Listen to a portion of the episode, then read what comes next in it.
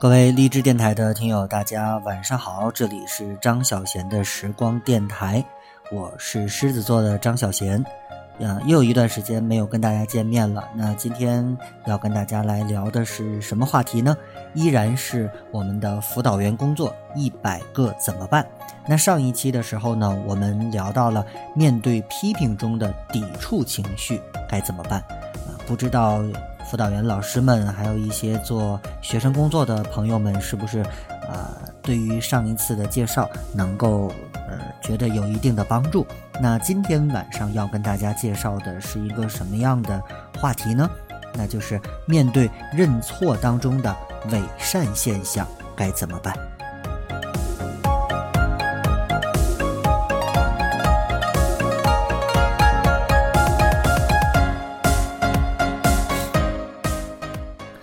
今天晚上的这个主题呢，我们要谈论的是谈话中的博傻事件。面对认错中的伪善现象，该怎么办？呃，这篇文章的作者呢，他说做辅导员工作已经五年了，很多次与学生的接触，基本都是本着说服教育的思路来开展工作的。毕竟他自己也是这样被教育过来的。周围的人呢，也都是这么认为的。有一天，一名高年级的学生逃课了，并且有了一定的积累，没有任何的征兆，没有任何的解释，更没有任何的个人认识。他站在面前，很自然地听着我对他的教育，就像戏剧电影中即将播出的片段：老师教育不能逃课，学生对教育言论进行默认。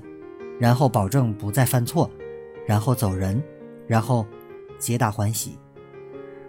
我在他到我办公室的第一眼就看出来了，他是在楼道里与和他见面的同学说了个够才进来的，好像我和他谈话和与普通学生见面一样，就是一个过程，表面上一片过来人的样子。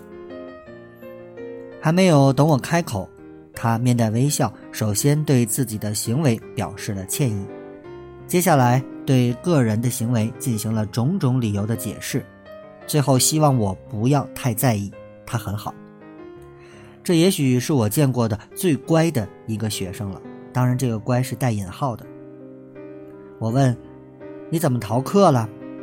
他说：“对不起，我知道错了，我真的有事情。”那也不用那么急。打个电话总可以吧？呃，当时一着急就忘了，有事情请假，这个道理我是知道的。年轻人做事情不周全，下次一定不会忘了。老师，一般到这里也就该结束了吧？有态度，有原因，还有保证。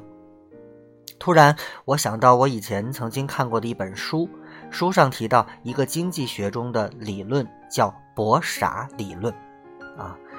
简单一点呢，就是看双方哪个更傻。一个傻子要从另一个更傻的人那里得到利益，常见于楼市、拍卖等等场合。我一琢磨，经典对白咋这么像博傻理论中的双方呢？用一些虚无缥缈的东西代替了实质的利益，用他的表面认错代替了他做错事情而应该承担的一切。他明明知道逃课不对。还要逃，明知道我会找他，就准备了一段言辞，而且想得很周全，就是想充小傻瓜，然后让老师做一个大傻瓜吧。于是，我改变了谈话的方式。你今年快二十二岁了吧？嗯，是。十八岁的人在法律上就是完全的成人了。嗯，是。有事情没有请假，不是什么过错，下次你要记着。但是有些问题，我感觉你必须要知道。学生手册对于逃课有要求的，你知道吗？呃，学生手册以前看过，现在都忘了，不知道有什么要求。你现在知道中国有多少法律？不知道的就是没有。要不你现在看看学生手册。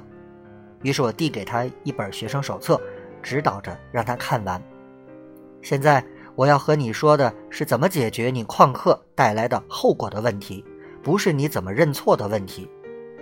学生手册入校时考过试，考试及格了吧？不会是作弊过关的吧？呃，不是，不是，老师，学生手册都学过，我也都知道，考试也是自己做的。这次没有上课，确实是有原因。我再次强调一下，旷课和旷多少课是有区别的，不要弄混了。接下来的工作，大家可以想象一下了。这个谈话比较以前，我感觉有了很大的进步，尤其是对高年级的学生，学生的态度认真了许多。最后，也和我立了保证。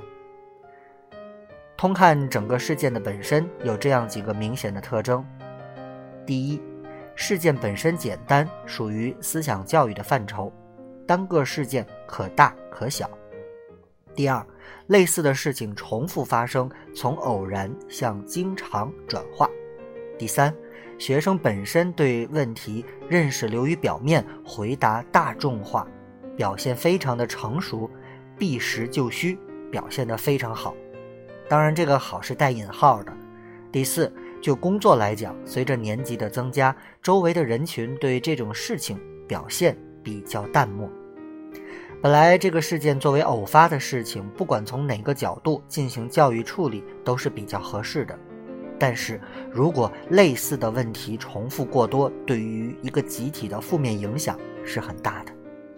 借用破窗理论来讲，甚至会形成班级的一个恶习，从而把小事情变大。对于这次谈话呢，我有以下的认识：一。辅导员的态度要认真，能够真正从教育学生的角度出发，不要怕麻烦。第二，看问题要认识到问题的实质，坚决将耍聪明和认错两种行为区别对待，既要表明个人的态度，同时也能真正的保护需要保护的学生。第三。谈话的本身是有技巧的，要善于从个人品行、集体的纪律以及后果的影响等方面打破对方伪善的企图。所以，要想处理好此类现象，必须做好以下几个方面：首先，辅导员的业务要熟练，能够很快地认识问题，特别是对于学生当中存在的各种现象和问题，能够从多方面进行理解。避免出现单一的教育和处理方法，容易在学生当中形成各种谈话纪要，进一步的拥有对话良方。其次，要做好日常的工作记录，尤其是对于集体工作中学生思想方面的。要知道，学生也是有思想的，有他们自己的做事原则和想法。对于大众易犯的问题，要做到把问题苗头解决在摇篮当中。从而铲除各种不良思想存在的土壤，使学生形不成一个心理的优势，让个别人有心想而不敢做。再次，就是对问题的处理要做到证据充足，动用舆论，抓住一件事情，态度要坚决，动作要迅速，并且呢，对于可以定性为故意的，就不要放弃，用一件事教育一大批的人。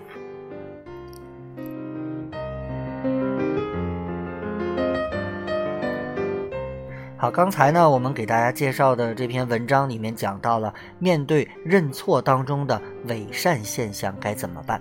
啊，确实明明是和你承认了错误，但是很明显他并没有意识到错误的这个严重这个严重性哈。那我们来看一看专家的点评。那专家是这么说的：说这位辅导员老师面对了一个比较难处理的问题，也就是高年级学生的逃课现象。因为部分高年级的学生呢，往往以校园最高级别的学生来自居，组织纪律性是比较差的。再加上某些高年级的学生原来就有很多挨训的经历，已经有了对付批评的经验。嗯，这个辅导员呢，没有对这种高年级旷课的现象进行姑息和迁就，通过自己丰富的工作经验，把试图耍小聪明、蒙混过关的伪善认错。与真心实意的诚恳认错区分开，既深刻教育了学生，又表明了个人认真负责的态度。同时呢，通过批评教育一个学生，防微杜渐，避免了旷课现象的大范围发生，较好的维持了教学秩序。那这个案例呢，给了我们主要有两点启发：一是辅导员要勇于、善于面对和处理一些棘手的问题，要善于预测、比较、分析、处理问题的多种方法可能带来不同的效果。对待个别耍滑头的学生，要较真儿，多想一步，深入一步，不能被学生耍小聪明糊弄过关，要棋高一招，否则回过头去，滑头学生还会暗自偷笑。嗯，这个老师水平一般，很好糊弄。从而呢就不尊重你了，不把你放在眼里，以后你对他的其他教育效果也会大打折扣。他的错误没有得到真正的纠正，可能还会继续的发扬光大。第二点呢，作为学生工作的干部，不只是要积累经验，还要注重学习新的理论知识，比如在这个案例中提到的两个经济学中的理论——博傻理论和破窗理论。这些理论的掌握和运用呢，为我们的思想政治教育工作带来了新思路和新的方法，取得了更好的效果。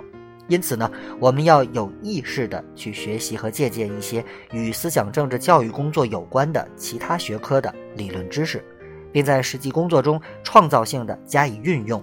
这样呢，才能在保持工作热情、奉献的同时，与时俱进，取得事半功倍的效果。好了，这就是我们今天晚上，嗯，给大家介绍的辅导员工作一百个怎么办的第二部分。也就是说，在谈话中的博傻事件，我们如何面对，呃，认错中的伪善现象？呃，我们说教育本身就是一个心灵碰撞的过程，学生呢，只有从内心接受教育，我们才能够完成教育的目标。辅导员要深刻的认识教育工作的本质，不能流于形式。同时呢，要熟悉相关业务知识，尤其是心理学。